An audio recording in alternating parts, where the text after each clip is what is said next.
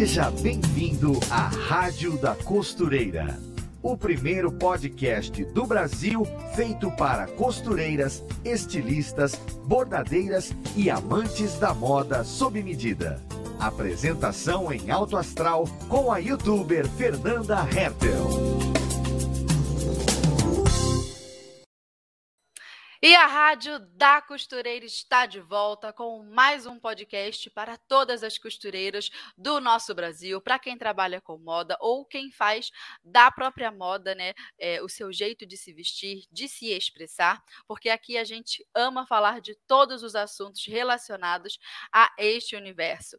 E no mundo da costura, muitos são os nichos e as possibilidades. Quando a gente acha que já explorou todos os ramos possíveis dessa arte, surge surge mais uma opção, a gente conhece mais um jeito de fazer moda com as nossas próprias mãos. Você aí do outro lado, nosso ouvinte, já tinha ouvido falar de costura histórica? Você sabe que tipo de costura é essa? Que modelagens são feitas nesse ramo?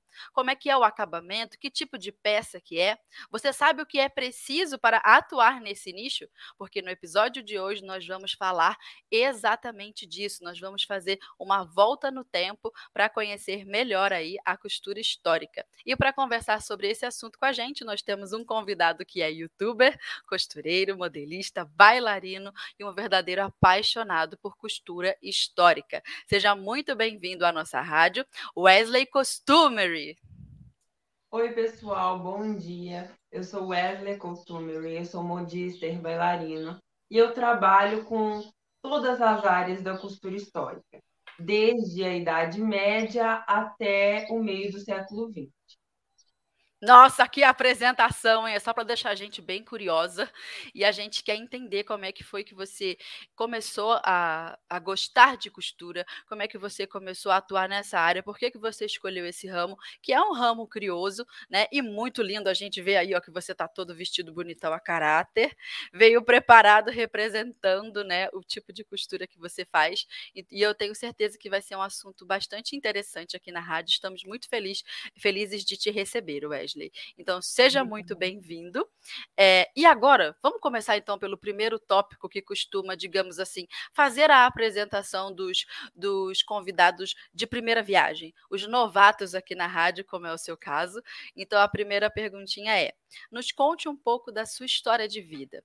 Como você aprendeu a costurar e de onde veio esse interesse por costura histórica, né? Por que você decidiu ensinar isso na internet e como que foi toda essa sua trajetória? Então, é, desde criança eu gosto muito de coisas antigas. E quando eu tinha mais ou menos, acho que uns oito anos, eu descobri a existência do filme O Vento Levou, que conta uhum. a história da Scarlett O'Hara na Guerra Civil dos Estados Unidos. Desde aquele momento eu falei, gente, eu preciso reproduzir essas roupas. e aí eu comecei a pesquisar, e aí o primeiro passo foi aprender a costurar. Aí depois que eu comecei a costurar, é, eu comecei a pesquisar mais sobre costura histórica. Acho que uma das primeiras peças que eu comecei a fazer foi o espartilho. Inclusive, é coisa pouca, né? Muito facinho. É uma das peças mais difíceis e mais complexas. E para pensar, para uma roupa de baixo não deveria ser tão complexa, né? Então foi uma das primeiras peças que eu aprendi a fazer, aí eu fui pesquisando, fiz vários espartilhos que deram super errado, mas com o tempo eu fui pegando jeitinho. Mas o meu interesse começou a partir desse filme e só cresceu. E a ideia de ensinar na internet veio com a pandemia. Assim, desde criança eu faço balé, né? E aí, é, no meio da pandemia, eu estava conversando com a minha família. E aí eu pensei assim: vocês já pararam para pensar que ninguém no Brasil ensina costura histórica? Aí as minhas primas falaram assim: nossa, é verdade. E nos Estados Unidos tem muitas pessoas. Sim. Inclusive, uma das minhas inspirações é a Angela Clayton, ela reproduz. Eu sigo. Muito boa. E aí é, eu fui parar para pensar, e a única pessoa que existe no Brasil que ensina várias coisas sobre isso é a modista do desterro, mas não aprofundada. Eu falei assim, então, eu posso ensinar o que eu sei e ver o que as pessoas acham. Aí eu fui, fiz um vídeo de um espartilho, publiquei na internet, as pessoas amaram, Sim. e eu fiquei muito feliz. E daí que veio essa ideia de ensinar, porque eu sabia muita coisa e nunca tinha usado esse conhecimento muito aprofundado, porque sempre foi um hobby à parte para mim. Poucas pessoas sabiam que eu costurava, algumas ficaram bem surpresas, inclusive, mas foi assim que começou. Que interessante. Então veio pelo interesse é, do filme e um gosto pessoal, um gosto pelo, pelas peças antigas, né? É realmente encantador, né? Esse tipo de costura e modelagem de época. É, a costura histórica é um lado bem amplo e eu acho ela muito importante porque a gente entende como que a gente chegou nessa moda de hoje, tudo tem a ver e a moda ela tá sempre copiando o que foi visto lá atrás. Por exemplo, o, o, no final do ano passado, é, a Adidas lançou aquele corset, né? Aquele cropped inspirado no espartilho do século XVIII, inclusive. Então, ela está sempre copiando. Então, é muito importante, tipo, entender essa parte. Eu acho que é uma parte bem importante. Agora, sobre o seu aprendizado, por exemplo, eu fiquei um pouco curiosa em relação a essas lacunas, assim. Que você começou com oito anos a partir do interesse no filme. Mas você foi estudar Sim. onde para aprender a costura? Alguém na sua família costurava também? Onde você foi buscar conhecimento técnico? Sim, eu tenho uma parente que ela é a avó de parte de pai do meu primo. E ela é uma costureira muito boa. Ela, ela costura mais ou menos 70 anos. Então, ela nasceu costurando. E aí, ela foi o meu primeiro caminho. Aí, eu comprei uma máquina de costura e ela me deu um curso de costura. E depois desse curso, eu fui abrangindo. Inclusive, eu fiz um curso na Educar de espartilhos vitorianos. Também. Aí, depois, a, maioria... a gente está seguindo o mesmo caminho. É, aí, depois eu fui fazendo em base de pesquisas, trabalhando tudo em pesquisa. Porque a costura histórica é um ramo que você nunca para de pesquisar. Inclusive, semana passada eu aprendi uma coisa que eu não sabia que existia. Conta pra gente, uma que a gente adora essas costura. costurices. É, eu não sabia que, por exemplo, na era de 1860, é, a, as blusas eram separadas da saia. E geralmente, tipo assim, você nunca via que parecia que o vestido estava emendado. E eu descobri que eles já usavam pochetes para prender ah. a blusa na saia.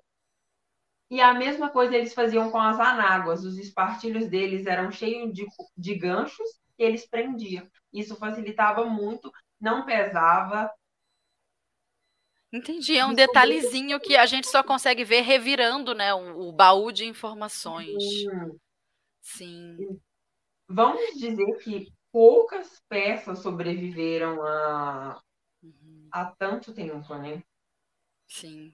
Mas é, é encantador a gente descobrir um detalhezinho, né? A mais, uma coisinha diferente. Ou então, às vezes, olhar num quadro, numa pintura, uma arte da época e, e trazer para os dias de hoje, adaptando ao tecido que a gente encontra, ao tipo de shape também do corpo, né? As curvas é, mudaram muito, a altura, uhum. tudo isso mudou, né? O jeito do corpo da gente hoje é muito diferente do corpo daquela época. E a gente descobre várias coisas né, no, nesse meio do caminho. Muito legal. É... Tá, falamos aí. assunto. É, Diga. aí eu fiz em base várias pesquisas e nunca paro de pesquisar. Porque a costura histórica é um ramo que você tem que ter muita prática. Uhum. Muita prática no início, quando eu comecei a costurar, eu sempre usava lençóis que não usavam mais, fazia as, as peças, aproveitava o máximo, porque, querendo ou não, para você fazer um vestido de época, você não vai gastar menos que 6 metros de tecido. Uhum. Então, tudo, no início, tudo que você puder praticar em tecidos que você já tem é ótimo. Certo. E por aí foi. Eu fiz vários cursos, eu fiz curso de corte e costura, fiz de espartilho vitoriano, É, fiz um de millinery, que é de chapéus. Hum. E bordados também. Que Esses demais. eu fiz. O resto que eu aprendi foi mais em muita pesquisa, sabe? Eu acho importante a gente não pesquisar só coisas brasileiras, mas sim americanas, porque eu acho que o conhecimento envolve o mundo inteiro. Acho que a gente tem que estar sim. trazendo, sabe? Sim. Ainda mais em roupa, que é, é tão cultural, né? É, é. Então, é, Wesley, entendemos aí um pouco do seu panorama, né? Como é que foi para você essa jornada. E a gente está falando de costura histórica, a gente está falando de costura histórica, e eu fico pensando que talvez as nossas ouvintes aí do outro lado, que nunca uh, antes tiveram contato com este nicho, talvez estejam se perguntando, mas o que raio que é esse negócio de costura histórica? É o que exatamente? Então, esse já é o segundo tópico aqui da nossa pauta, né? O que é exatamente costura histórica e quais as características mais marcantes desse nicho? Conta aí um pouquinho pra gente, o que, como é que é a sua visão sobre isso? Então, a minha visão sobre costura histórica é poder recriar uma réplica de uma roupa que se foi usada. Por exemplo, daqui 150 anos, uma pessoa encontra uma roupa minha que eu usei, que eu uso hoje em dia. E ela provavelmente quer expor essa roupa, mas ela provavelmente não vai expor a roupa original, por vários motivos. E aí ela vai criar uma réplica sobre essa roupa. Então, eu acredito que hum. costura histórica seja replicar exatamente uma roupa que se foi usada no passado. Necessariamente, você não precisa fazer tudo historicamente correto, porque eu acho que historicamente correto é quase impossível. Primeiro, que você precisaria do mesmo tecido que foi usado, e todos os aviamentos é impossível. Até uma linha de cor diferente uhum. a gente costuma usar, porque é impossível encontrar o que foi usado na época. Então, eu acho que costura histórica seja isso a réplica de, de figurinos exato. E eu acho que as pessoas têm uma visão muito ruim da costura histórica. Hum, diga. Porque as pessoas têm mania de achar que, que roupas antigas são feias. Tem um hum. pouco essa. Algumas pessoas que não entendem, ouviu ali. Chega numa, numa, numa loja e vê uma fantasia e a pessoa fala que é uma roupa de época, mas na verdade não é uma roupa de época. Então hum. tem esse fato que eu acho que a roupa de época ela, ela era muito elaborada.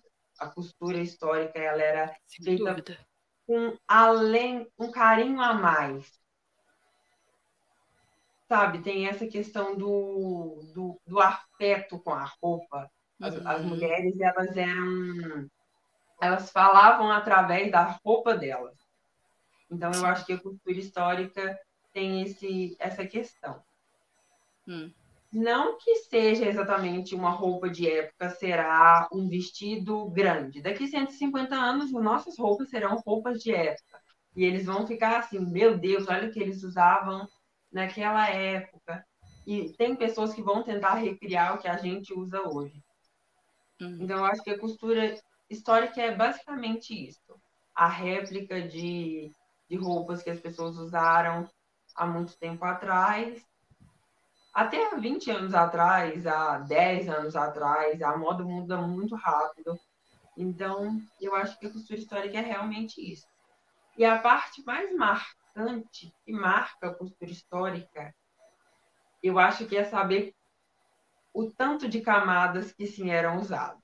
Eu acho que hum. isso é o que mais marca, porque a gente não usa mais tantas tantas camadas. E até o final dos anos 60 se usavam muitas camadas. Então, eu acho que a parte mais marcante da costura histórica é essas camadas. E eu, eu costumo falar que as mulheres vitorianas elas, elas parecem cebolas.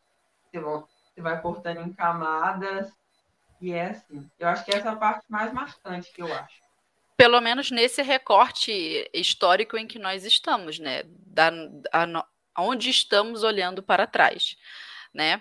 Mas o que eu queria também entender um pouco melhor é o porquê as pessoas fazem costura histórica. É, eu já entendi que é uma réplica para a gente, né, ter aquela peça é, nos dias atuais, mas o motivo é o quê? Quais são os motivos? Eu acredito que não seja só um. É por hobby? É porque a pessoa quer entender o que foi feito naquela época? É porque a pessoa quer usar aquele figurino e fazer como se fosse uma viagem no tempo, é, entrar num personagem? Qual que é o motivo? Eu acho que essa essa parte vai de pessoa para pessoa. Sim. É, uns gostam demais, inclusive tem pessoas nos Estados Unidos que vivem como se viviam na era vitoriana uhum. e acham essa vida maravilhosa. Eu confesso que eu não daria conta. eu sentiria falta é muito diferente. Uhum. Muito diferente. Tem pessoas que usam para voltar mesmo no tempo, para saber como é que eram. E tem gente que tem uma grande paixão. É, então, esses motivos vão de pessoa, variam muito de pessoas para pessoas. Tem gente que acha bonito. Eu gosto muito de costura histórica. Eu acho que é muito importante a gente saber, e, e eu gosto de pensar que, que seria interessante a gente se colocar pelo menos uma vez na vida dessas pessoas que viveram há muito tempo atrás. Uhum. Aí a gente pensa, nossa, como é que as pessoas passavam 24 horas por dia de, de espartilho? Sabe? Sim. É surreal de imaginar como isso era uma coisa normal, porque Sim. hoje em dia a gente não consegue. É Eu, que... Você me falou isso, me fez lembrar de uma coisa. É, você é de que estado? Eu sou de Minas Do... Gerais. Ó, você já foi no Rio de Janeiro? Já. Ah, você chegou aí naquele museu que infelizmente pegou fogo lá na Quinta da Boa Vista? A Quinta da Boa Vista não cheguei aí. Inclusive, eu sou muito fã da família imperial, assim, né? Leopoldina a parte, Dom Pedro já não gosto. Entendo. A, a Mas... parte austríaca é mais querida, né? Sim. É, e você me falou disso, né? A experiência de vestir uma peça assim e meio que ser transportado para aquela época, para esse universo. É, eu fui, eu tenho muitas memórias de ter ido que ele pegou fogo. Eu fiquei muito triste, muito triste, porque eu, eu lembro de ir ali e, e era a casa, né, do, da família real na época inclusive quando a capital do Brasil era no, ficava no Rio de Janeiro, enfim, tem é, um período histórico ali importante. E, e, a quinta é muito bonita. E quando a hum. gente passava por lá e tocava nas coisas, né? Passar a mão no corrimão, abrir a janela, e você sentir que você. É quase como se você estivesse em outro lugar. E eu acredito que quem veste uma costura histórica, uma peça desse, desse nível, é meio que transportado para isso também. E é muito curioso como isso mexe com o nosso imaginário e, e nos faz sentir algumas emoções assim diferentes. E aí me fez lembrar desse castelo que infelizmente pegou fogo o museu. Pois é, é, aproveitando que você entrou nesse assunto, é, eu acho que a, a cultura do nosso país e a história do nosso país é muito pouco valorizada. Uhum. Porque deixar uma obra daquele jeito pegar fogo é, é um assassinato à história. Três gerações moraram. Carlota Joaquina e Dom João, quando vieram para o Brasil em 1808, se não me engano. Acho que foi a residência que eles ficaram primeiro. Foi até emprestada de um nobre da época, né? Aí eles reformaram depois, aí veio a Leopoldina e o Dom Pedro, que criaram seus filhos lá. Depois Dom Pedro II e Teresa Cristina, Isabel. Então eu acho que são um século inteiro uhum. vivido naquela casa. E é um assassinato a nossa história. E sem falar que, graças à Imperatriz Leopoldina e à Imperatriz Teresa Cristina, colecionaram artefatos históricos incríveis. Sim. Teresa Cristina trouxe de Nápoles é, a coleção de Pompeia. Então. Tudo é, se perdeu. Tudo se perdeu. É, é, é lástimo dizer, porque não é só a nossa história, é a história de outros países, de outras culturas. Tem a cultura austríaca, a cultura napolitana, a cultura portuguesa. Então, tudo está interligado. E, tipo assim, deixar o museu pegar fogo. E isso não é a primeira vez que acontece. A, a Cinemateca também pegou fogo. Acho que então, sim. eu acho que a cultura do nosso país é é muito pouco valorizada, a história é muito pouco valorizada. E eu acho que o que ainda salva é as pessoas gostarem tanto da costura histórica e as pessoas que, go que gostam de coisas antigas e colecionam em casa. Isso é o que ainda salva a gente. É verdade. Ficou para as fotos, né? Fotos eu tenho lá dentro do, do museu.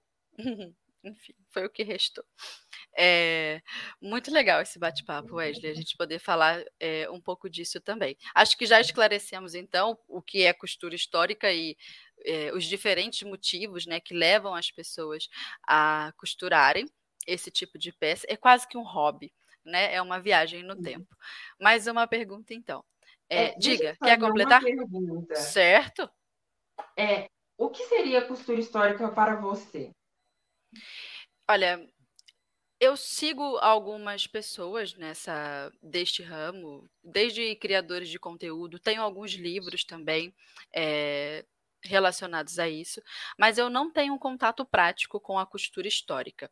O que eu tenho é um encantamento por aquilo e me interessa também essa questão dos estudos, entender por que, que aquele acabamento era necessário, é, aquele acabamento era usado e feito daquela maneira para suprir a falta de que aviamento que depois, nos tempos modernos, né, a indústria nos trouxe, mas naquela época não tinha.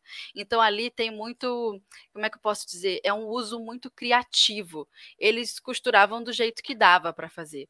E muitas vezes o acabamento era mais impecável, era mais bonito.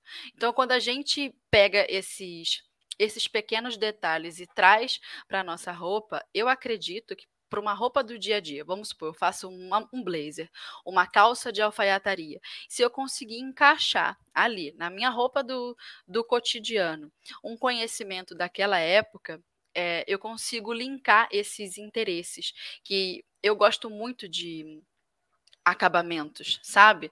Eu acho que o meu maior interesse em costura histórica é entender os acabamentos. Eu sou a louca dos acabamentos, Wesley. É disso que eu gosto. Se fosse para ter uma roupa mal costurada, eu comprava na loja. Então, se eu estou me dando ao trabalho de fazer, eu quero fazer bem bonito. Eu gosto que a minha peça ela seja bonita pelo avesso. Se eu pudesse, eu vestia a minha roupa ao contrário e saía pela rua para mostrar para o povo o valor que tem do que eu coloquei ali. Então, eu gosto desses detalhes. Costura histórica, para mim, é isso. Você sabia que todas as roupas, hum, antigamente, eu não sei até em qual época, mas pelo. Vou falar pelo século XIX, até antes, todas as roupas eram forradas. Não existe uma peça histórica que não era forrada. A saia tinha forro, mas não é aquele forro que você compra um vestido, aí tem o forro. Não, o forro era grudado. Sim, todo embutido. Tudo era forrado blusas eram forradas, tudo é, tinha forro. Nada mostrava costura. Você não vê que quase maravilha. nada com costura para fora. Esse é o mundo perfeito. e aí hoje todo, todo mundo, hoje em dia o pessoal pergunta: "Ai, mas eu preciso de uma overlock?" Eu preciso, eu não consigo fazer roupa porque eu ainda não tenho uma overlock. Aí dá vontade de virar para a pessoa e falar: Mas quem disse que você precisa de overlock? É você e a sua costura, a sua máquina reta e muito conhecimento de acabamento para você não precisar de overlock. É muito melhor a costura sem overlock. As pessoas usavam muito viés no século XIX, muito viés. Eu sou Mas fã. era o viés do próprio tecido. Nem dava trabalho cortar né? Era viés do próprio tecido, ou você droba ali, você usava o ferro. Não, era uma. Assim, para mim é muito prático. Eu, eu ligo o ferro a vapor, passo o viés ali, E vou te contar, viés do próprio tecido, principalmente de algodão, é uma maravilha. É uma...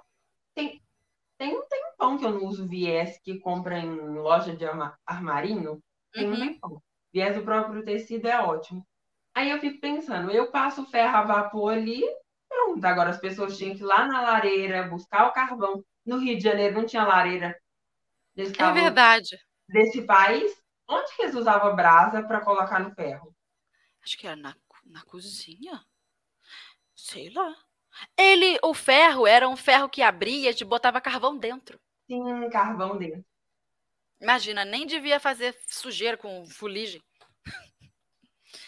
Você mancha um vestido da época, pense. Pense. Ah, uma curiosidade muito importante, já, já a gente entrou nesse assunto, é, os vestidos de baile não eram lavados. Hum. Nunca. Hum. Nunca. Pelo fato de que, como eram trajes com muita renda, muitos bordados, não poderia se lavar para a época, porque muito, muita gente sabe que as pessoas lavavam muita roupa no rio e eles costumavam abater as roupas na, nas pedras, né? Até Sim. mesmo nos quintais de casa, então não lavavam os trajes de baile. Por isso que quando você pega uma roupa vitoriana, ela tem por exemplo, vou pegar uma roupa de 1860. Tem lá a chemise, o espartilho, aí vem a crinolina, a anágua e tem uma blusinha que chama corset cover, que impedia de sujar o vestido. Então você não suava no vestido. Hum, Ele estava ali só e eles não lavavam. A, a barra eles passavam um paninho, mas mesmo assim, uma coisa. Eu, eu tenho conhecimento histórico sobre uma uma barra de vestido. Uma vez uma dama da sociedade foi passear em Londres.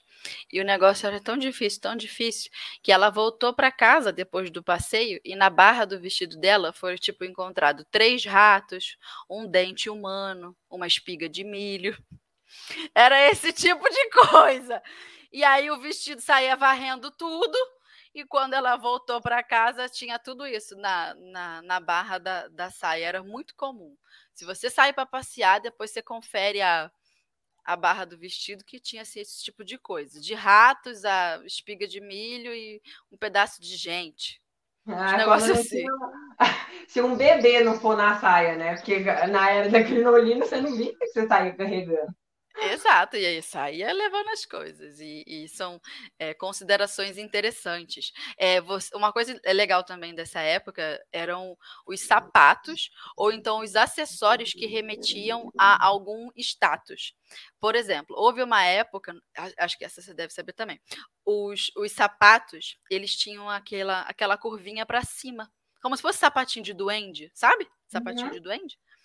E aí o que, que acontece? Quanto maior aquela curvinha para cima, maior era o status da pessoa que estava calçando aquele calçado, aquele sapato. Se fosse um nobre, fosse um, alguém do clero, enfim, o, a curvinha do sapato, a ponta do sapato, quanto maior, mais status. E se pudesse, botava um balangandã ali, um guiso, uma coisa para fazer um barulhinho. E isso foi levado ao, ao extremo, de tamanha forma que chegou um momento em que essa pontinha do sapato estava tão grande que eles amarravam como se fosse uma uma fita nos joelhos para que a pontinha do sapato que estava tão grande e vinha até o joelho ficasse presa na fita. Meu Deus, é, eu não sabia dessa dessa parte, mas imagino que seja isso mesmo. Tanto que no século XIX, inclusive na era da crinolina, teve uma grande polêmica quando a... hum. porque a era da crinolina aconteceu mais ou menos no início da Revolução Industrial por ali, e aí tudo que era feito, por exemplo, você não ia mais numa modista, tinha a loja própria e vinha da empresa, já existiam fábricas. Uhum. E as pessoas, todo mundo começou a usar crinolina. E aí que veio o problema, que de, de, diziam que estava com dificuldade de identificar quem era pobre e quem era rica. Mas um dos fatos que acreditam que a crinolina foi muito polêmica foi porque ela foi inventada por, um, por uma mulher. Esse não é um fato comprovado, mas acreditam que sim. Porque Na verdade, a crinolina foi inventada, a crinolina de aros, porque o fato de usar muita anágua nos anos 40 virou uma falta de higiene muito grande com as mulheres. Elas usavam tecidos demais para a saia ficar volumosa e eram tecidos pesados, então inventaram a crinolina de para para a perna ficar livre e elas poderiam usar os vestidos. Ficar então, mais arejado. Mais arejado. Acreditam que por esse fato ela foi tão criticada e por ser inventada por uma mulher. Tanto que tem vários jornais que falam que crinolinas mataram mulheres em incêndios, em tempestades as mulheres saíam voando com as crinolinas, que as crinolinas Sim. afastavam as mulheres dos homens, que, que isso não, não facilitava eles a cortejarem. Então, uhum. acreditam que por isso ela foi tão criticada.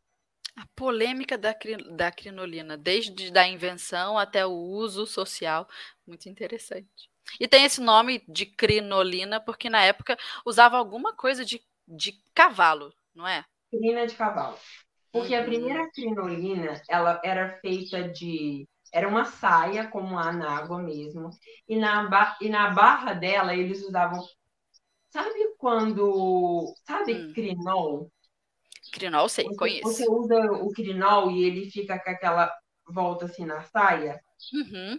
Aquele aspecto, como é que eu Ondulado. Ondulado o que, que eles faziam? Eles pegavam a crina do cavalo, eles trançavam e faziam cordões. Você fazia várias lacunas na barra da saia e colocava esses cordões. E aí ela ficava com aquele aspecto uhum. ondulado. Esse foi a primeira crinolina. Só que quem usava essa crinolina era apenas as pessoas muito ricas. Porque a crinolina era uma armação cara para a época, principalmente porque usava de crinas de cavalo. Então Sim. era uma coisa cara para a época. E depois é, a indústria inventou o metal boning, que foi o, o aro flexível, e aí as mulheres começavam a usar. Aí depois foi uso social, empregados começaram a usar. Entendi. Popularizou, né? Porque o material ficou mais acessível. Sim. Sim. Mas e hoje alguns, ah. em alguns lugares não se usava. Inclusive tem uma cena de O Vento Levou, que a Mimi, empregada da Scarlett, ela fala que queria uma anágua de tafetá tão dura que quando ela chegasse no céu, é, Jesus ia pensar que era feita de asas de anjo. Pelo simples fato de ela não poder usar uma crinolina, ela queria uma anágua que fosse igual a uma crinolina. Entendi. Eu acho esse aspecto muito engraçado. O Vento Levou é um filme que ele tem muita história. Cada fala dele tem um aspecto histórico. Foi um filme que foi muito estudado para ser feito. É um filme muito historicamente correto. Então, eu acho que é... quem quer começar na costura histórica tem que assistir ele, porque ele é muito importante. Eu já gosto de um filme antigo, agora vou ter que assistir esse. Eu queria que existisse um Netflix dos, dos filmes antigos. Eu ia Também comprar queria. esse produto. Eu só queria porque é isso. É muito difícil de achar. Muito difícil. É a luta. O levou, você acha, porque ele foi um filme que ganhou muitos Oscars, ele foi modificado várias vezes, ele passou no cinema, no cinema várias vezes. Inclusive, a última vez que ele passou no cinema foi em 2012, e quando eles fizeram ele em HD. Acho que foi a última vez que ele passou no cinema. Esse é mais fácil de encontrar, mas agora outros são Sim. mais difíceis. É verdade. Então, ó, fizemos um passeio histórico e agora vamos voltar para a nossa pauta. Ah, já dá tempo de eu botar agora, então, aqui, vou encaixar o alerta tendência de hoje com a Ana e daqui a pouco a gente volta aqui para o nosso bate-papo. Aguenta aí. Oi, gente, eu sou Ana Paula Mocelin, jornalista de moda da Maximus Tecidos, e estou aqui para te deixar por dentro das últimas tendências e novidades do mundo da moda. Você sabe quais as estampas que estão na moda nessa temporada? Não? Então vamos lá que eu te conto. A primeira estampa tendência é o xadrez vestir. Ele é um tipo de xadrez que traz um frescor e um romantismo muito charmoso e que combina com o clima da estação. Uma outra tendência são as estampas maxi florais, ou seja, tecidos com flores bem grandes. Essa versão maximalista da estampa clássica da primavera traz um ar menos óbvio e fashionista para o look. Falando em sair do óbvio, outra estampa tendência é a estampa de frutas. Ela remete ao verão e à primavera e é perfeita para quem procura um visual mais divertido e tropical. No site da Maximus Tecidos, toda semana você encontra novidades em estampas para fazer o seu look sob medida. Fica a dica. Beijo! Aê, voltamos do alerta tendência com Eu a Ana. aproveitei o intervalo rapidinho para pegar é, Ah. a blusa do meu vestido de 1880 e mostrar o avesso dela. Hum, Com pedrarias e tudo. Olha, tudo, tudo embutido. Tudo fechadinho. Olha aí, Wesley. Aproxima gente ver. mais A- difícil de aproxima. Aproxima pra gente ver. Aproxima pra gente espiar. Isso, olha lá, ó. No veludo Avesso. e vira. Olha que perfeição. E aí você fez seguindo como a peça era na época. Sim, segui como a peça era na época. E esse foi um dos vestidos mais difíceis de fazer por causa do veludo. Porque o Hum, veludo ele cede um pouco. E a peça precisa ficar exatamente um lado igual ao outro, porque senão dá muito problema. Inclusive, quando eu fui fazer o vestido de Bridgerton, é, eu tive que desmanchar a costura da blusa duas vezes. Esse é o tipo de Porque a costureiro que eu gosto. seda, Você vai cortar a seda, eu não sei como, porque no molde ela fica certa, na hora que você tira, ela fica dois dedos maior que o outro, que o outro lado. Então é muito mais complicado. Então você tem que ir revisando, revisando. Inclusive, vou mostrar o vestido que eu fiz inspirado em Bridgerton. Você assistiu a série? Não, não assisti essa série, mas eu vi esse vídeo seu. Essas rendas aqui das costas foram aplicadas à mão. Eu vi. Eu vi nas Então. suas redes sociais.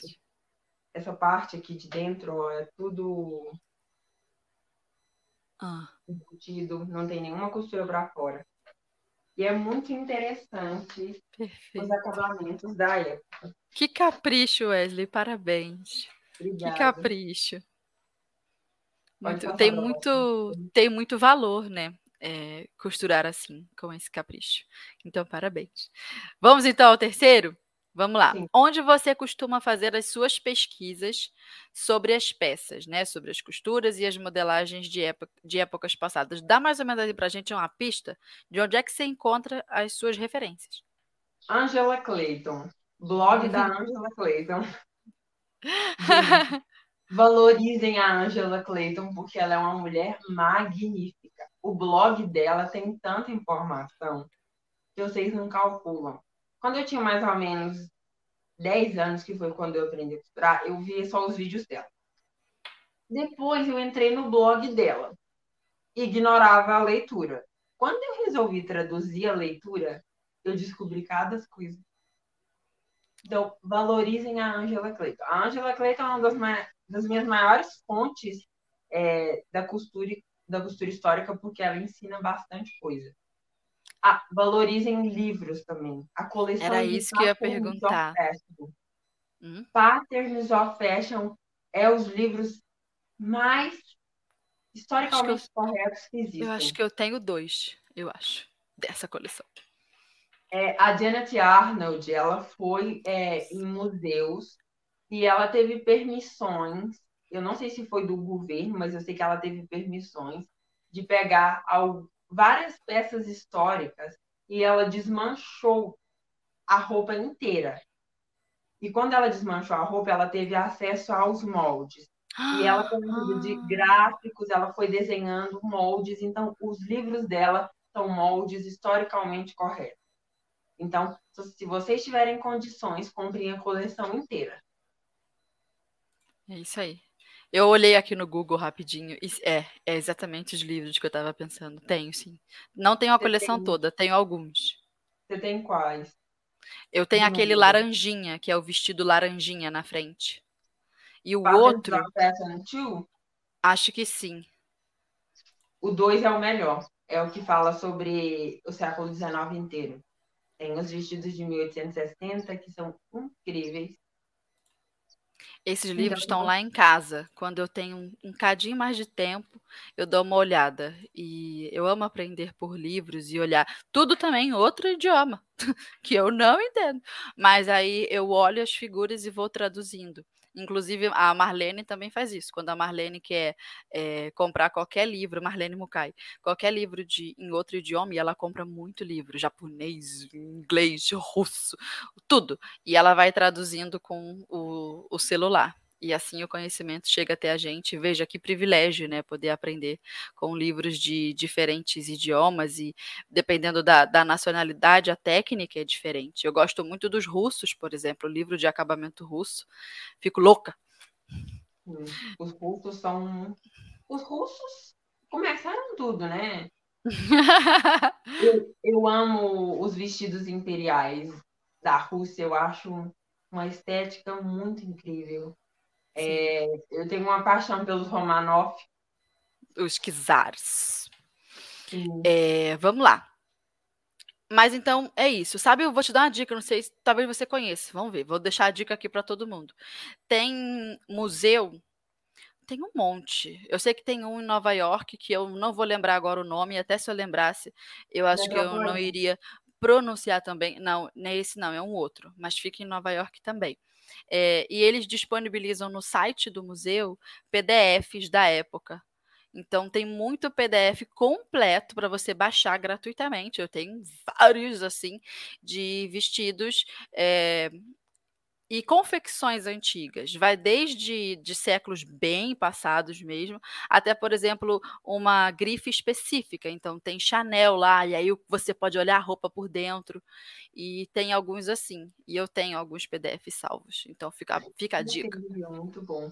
Então, o que eu indico é Angela Clayton, é, as coleções de Patterns of Fashion, tem outros livros, Corset and the Crinolines, de Nora Val Nora Valg e, e Janet Arnold foram estilistas incríveis que deixaram um conhecimento muito grande para a gente.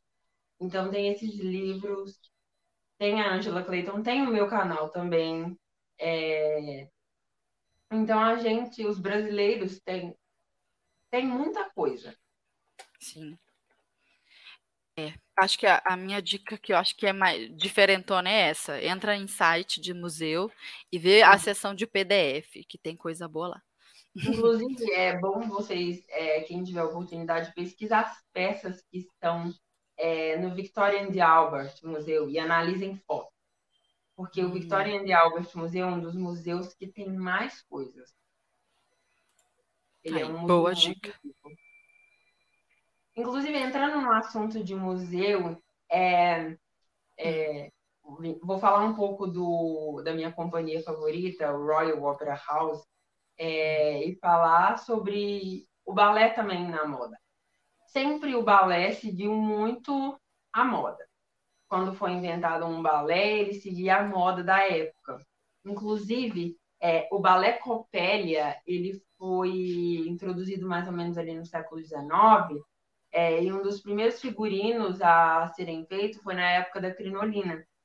E a crinolina da, da bailarina, ela vinha até três dedos abaixo do joelho. Então era a roupa normal, uhum. só que ela era mais curta.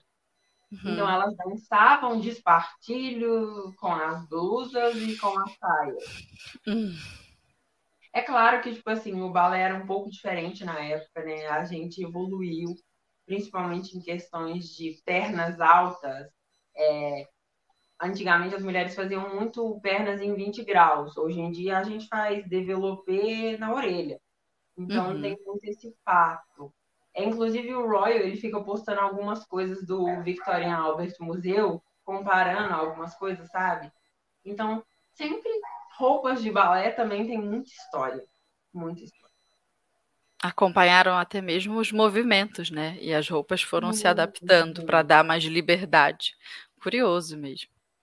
É, então, Wesley, vamos para mais um tópico.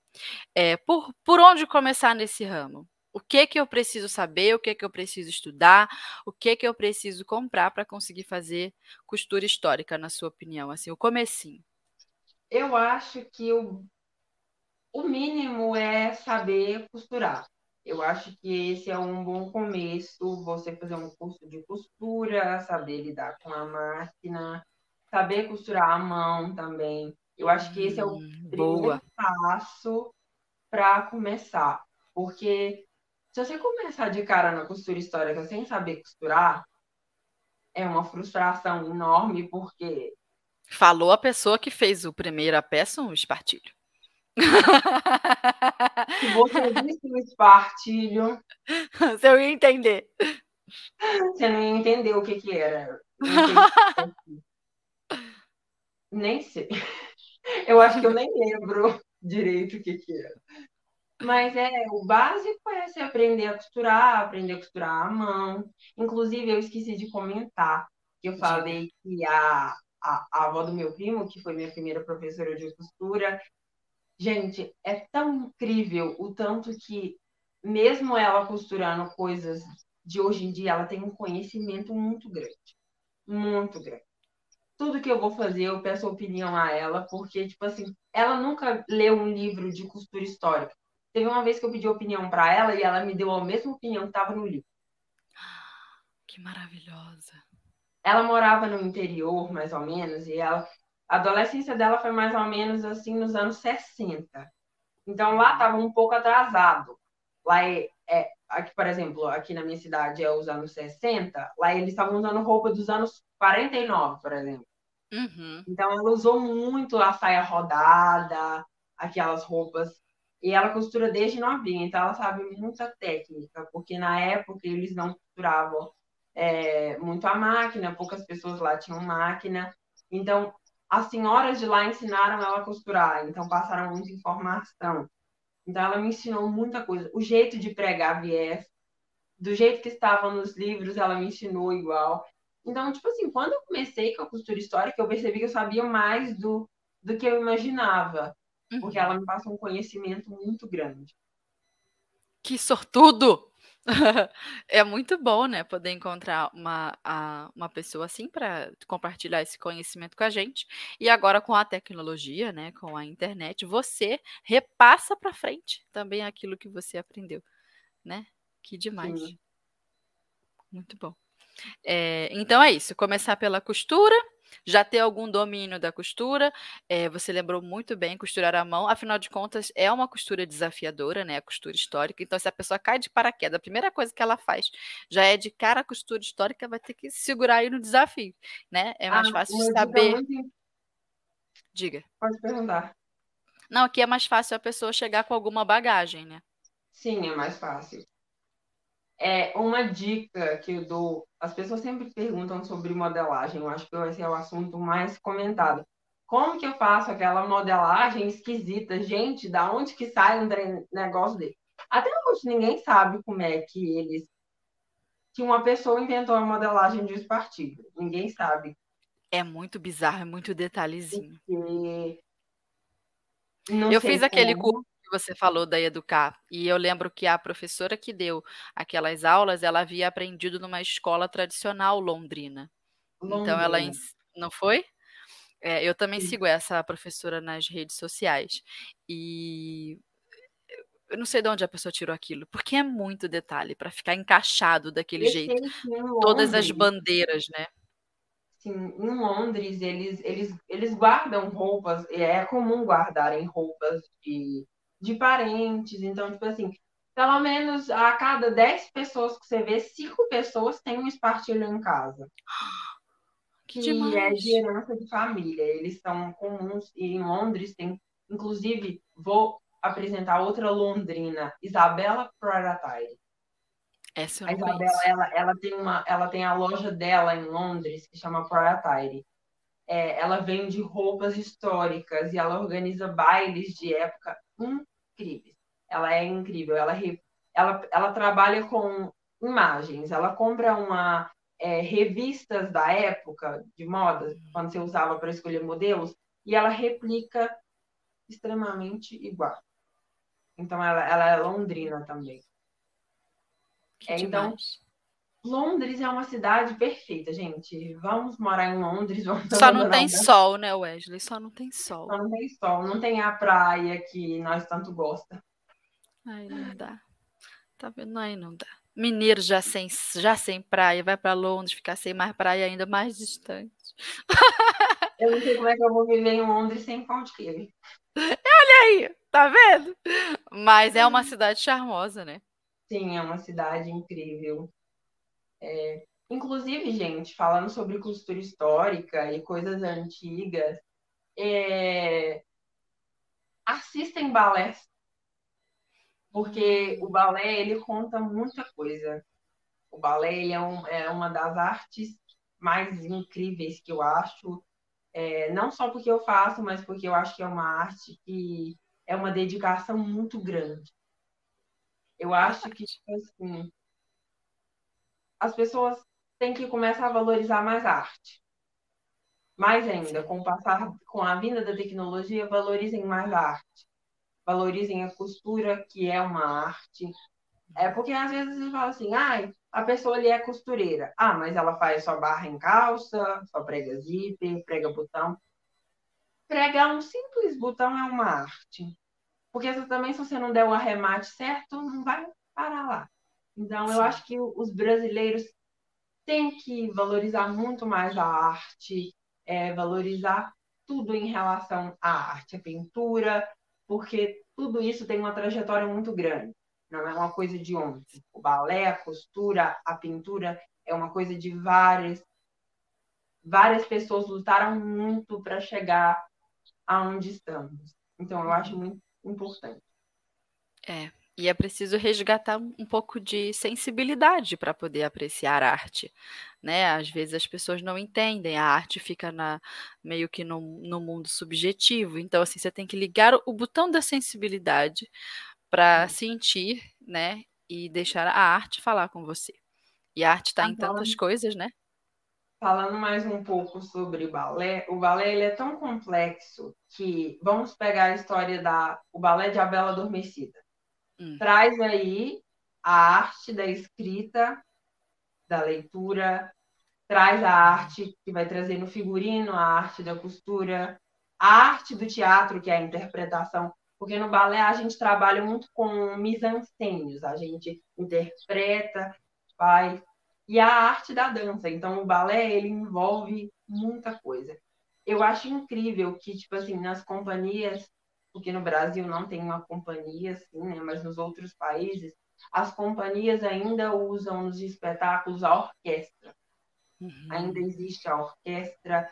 É, nas salas de aula de balé ainda existe o pianista que fica lá, eles não usam, eles não costumam usar sons. Então, eu acho isso incrível, porque está valorizando também a arte da música, porque a arte da música é muito importante. Hoje em dia todo mundo escuta música e mesmo assim não é tão valorizado. A música clássica não é tão mais valorizada. Sim. É que depois que você ouve música clássica e você ouve, você internaliza aquela grandeza, é até difícil sair daquele mundo e voltar para a realidade que tantas vezes é tão feia. Dá até um, um nervoso. Você sente a diferença. Deixa eu voltar para cá.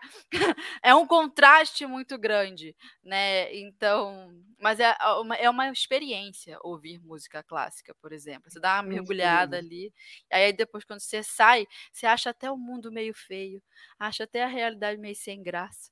Eu, eu, eu pelo muito. menos sinto isso. Eu gosto muito de Beethoven, gosto muito de Mozart. Eu gosto de eu acho que, tipo assim, de música clássica, as músicas clássicas que são feitas para os balés são as que mais pegam o coração da gente, porque elas contam muito história. Elas Tchaikovsky foi um homem incrível. Igual a música favorita clássica, acho que todo mundo conhece, é Valsa das Flores, né? Acho que sim. É um jeito que Tchaikovsky que, mas eu, eu acho que a gente reconhece muitas, é, muitas peças. A gente reconhece. Uhum. Mas não tem o costume de ouvir. É, eu gosto muito da, da trilha sonora de um balé chamado La Bayadère. que é um balé que se passa, ele se passa na Arábia, conta a história de Nikia Gamzat Sol. Ele é incrível. Tem uma parte que é a parte final, que é quando é, ele, tem um homem que ele, ele envolve com duas mulheres e é aquele fato que sempre acontece. Uhum. Uma morre, a outra fica viva, que é a vilã. E aí tem uma parte que chama a coreografia das sombras, que são as chaves. Ele entra num reino dos sonhos. Uhum. E aí é, várias mulheres começam a entrar e elas fazem o, o mesmo movimento e elas vão. E essa música é tão maravilhosa.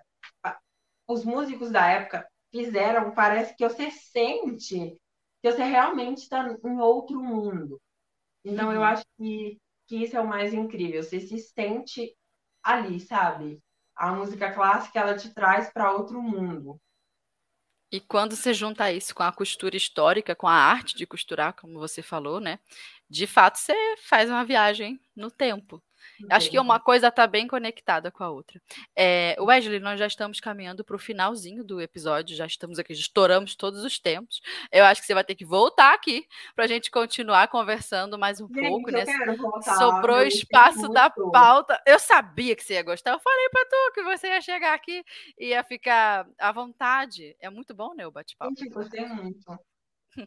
É, mas agora eu tenho que colocar o áudiozinho da nossa ouvinte. Senão elas vão ficar chateadas comigo que eu não botei áudio da tá ouvinte do episódio. Então vou colocar e daqui a pouco a gente volta. Oi, pessoal, tudo bem com vocês? Espero que sim. Confesso que eu tô muito emocionada ainda, para ser sincera. Chorei muito ao ver o episódio de hoje, que foi o episódio 100 do programa da Rádio da Costureira. Nossa, que história linda, que coisa linda, né? A gente vê o crescimento da rádio, da costureira e da Fernanda, né? Em especial, vamos dizer assim, porque ela está à frente desse trabalho. Claro que a gente sabe que tem os bastidores, tem pessoas por trás, né? A Máximo Tecido, toda uma equipe, mas ali no dia a dia que a gente está de frente, assim, é a Fernanda, né? Parabéns, Fernanda. Que Deus abençoe. Nossa, eu pedi muito a Deus, de coração mesmo, que continue abençoando a sua vida e que você continue sendo esse sucesso. E mais ainda, que com certeza, né, com esse talento, você vai muito além ainda, né? E a todos da Máximos também. Eu conheci a Fernanda num dia que eu tava limpando meu guarda-roupa e eu falei, vou escutar uma música. Aí eu liguei no YouTube. Aí quando eu liguei, eu vi que tava ali. Ela tava entrevistando o Jonatas Verde, Verde é o nome dele, né? E ali ela tava contando o episódio daquela que ela enroscou a saia dela na, na bicicleta. Gente do céu, eu chorei de dar risada. Eu falei, quem que é essa doida aí? Preciso seguir essa doida aí pra ver se alegra um pouquinho a minha vida, porque, gente, eu rachava o bico de ver. Aí ela começou a falar, o Jonas também contando umas histórias. Nossa, foi muito legal esse episódio. Eu, eu já assisti outras vezes. E também da Ferreira, é, eu esqueci o nome dela, eu sei que o sobrenome é Ferreira, que ela é uma pessoa que estimula muito, né? A gente acha que é só com a gente que tem os perrengues, não tem. E ela me deu um chá de ânimo, assim, sabe? E outros episódios, amo a Marlene Mukai, nossa, uma inspiração para mim. E outras, não dá nem para citar nomes, todas têm o seu participação especial, contribuem com alguma coisinha, com uma fatia do bolo. Deus abençoe, parabéns pelo programa, amo vocês e não pare, continue sempre assim, que a gente tá ligadinho todas as quintas. Agora eu não consigo assistir mais porque eu tô trabalhando fora, mas assim que eu chego em casa, que nem hoje, eu já vou lá ver uma entrevistada. Beijos, fiquem com Deus.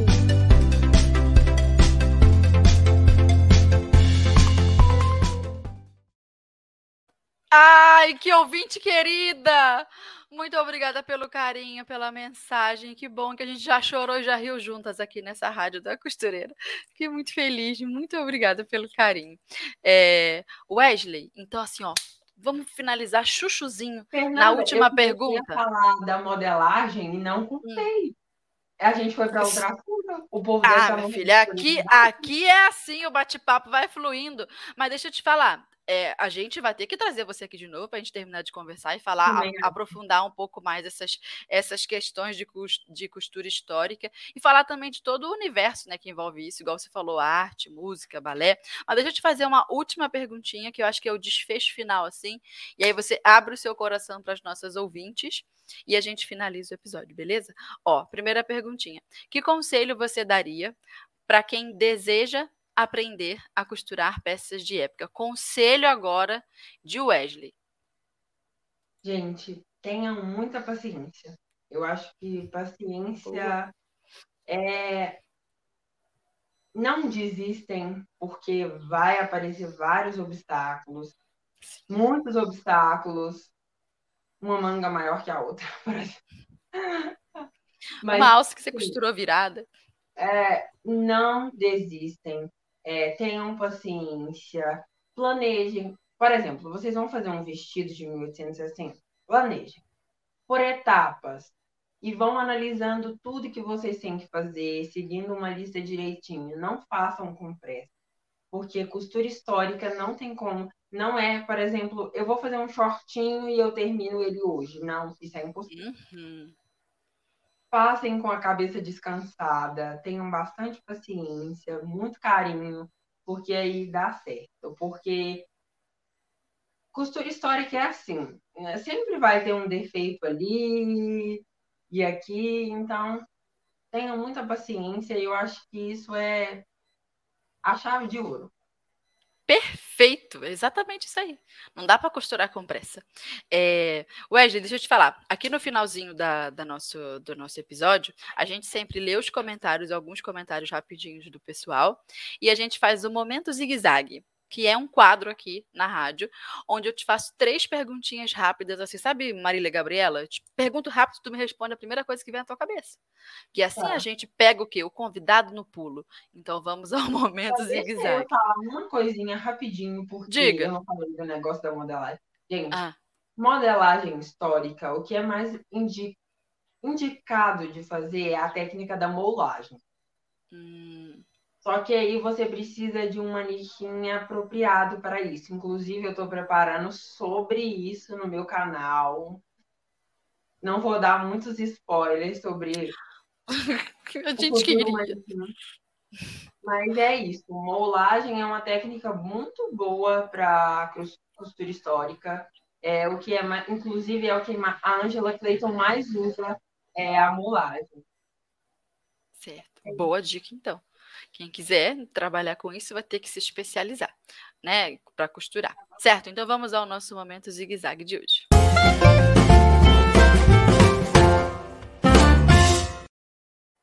Responda rápido. Qual época ou década passada é a sua preferida para se inspirar e criar suas costuras históricas? 1860. Que precisão. Dois, se você só pudesse escolher um único modelito histórico para reproduzir, qual seria o modelo dos seus sonhos? Um só. O preferido. Eu tenho que especificar a pessoa que usou o modelito, por exemplo? Hum, acho que não. O seu modelito dos sonhos. Esse eu quero costurar.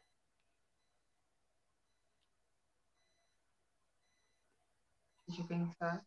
Gente. É para responder rápido, Wesley. a intenção é essa. Ah, o vestido de casamento da princesa Leopoldina. Coisa simples. Três. Complete a frase. Para mim, costura histórica é. Acho que é amor, carinho, paciência, muita dedicação e surreal, né? Igual a gente falou, é uma viagem, é poder fazer uma viagem no tempo. De fato. Certo. Agora vamos então aos comentários da, das ouvintes.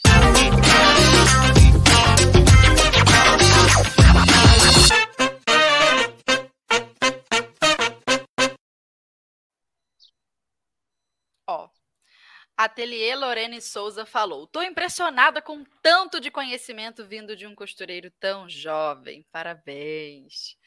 Aí, Wesley. Obrigado. Deixa eu ver se eu acho é, o, alguma pergunta interessante assim para a gente responder. Ó, oh, eu gostei desse comentário da Marli. Marli de Fátima Tosta falou. E a Fernandinha com essa sensibilidade não interrompe, deixa o convidado falar. Aí. Aqui é assim, minha filha. Eu não posso, não posso dar uma de Faustão. Aqui, ó, a Jéssica Ruana falou: gente, esse menino nasceu na época errada. Já teve essa impressão, Wesley? Que você nasceu na época errada. Com certeza.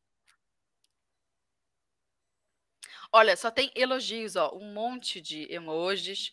É, Márcia Regina. Muito obrigada, gente. Estou muito feliz que vocês gostaram. Eu quero ó. voltar aqui.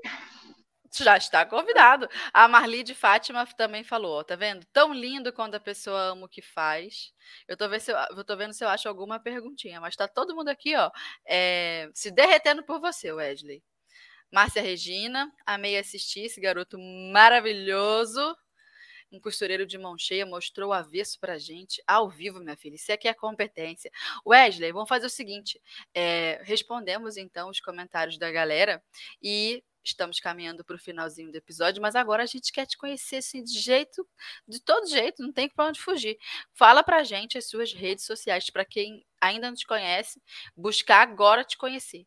Como é que então, a gente acha? Gente, a... Vocês acham tudo pelo meu nome, Wesley Costmer. Essa é a palavra-chave. Ah.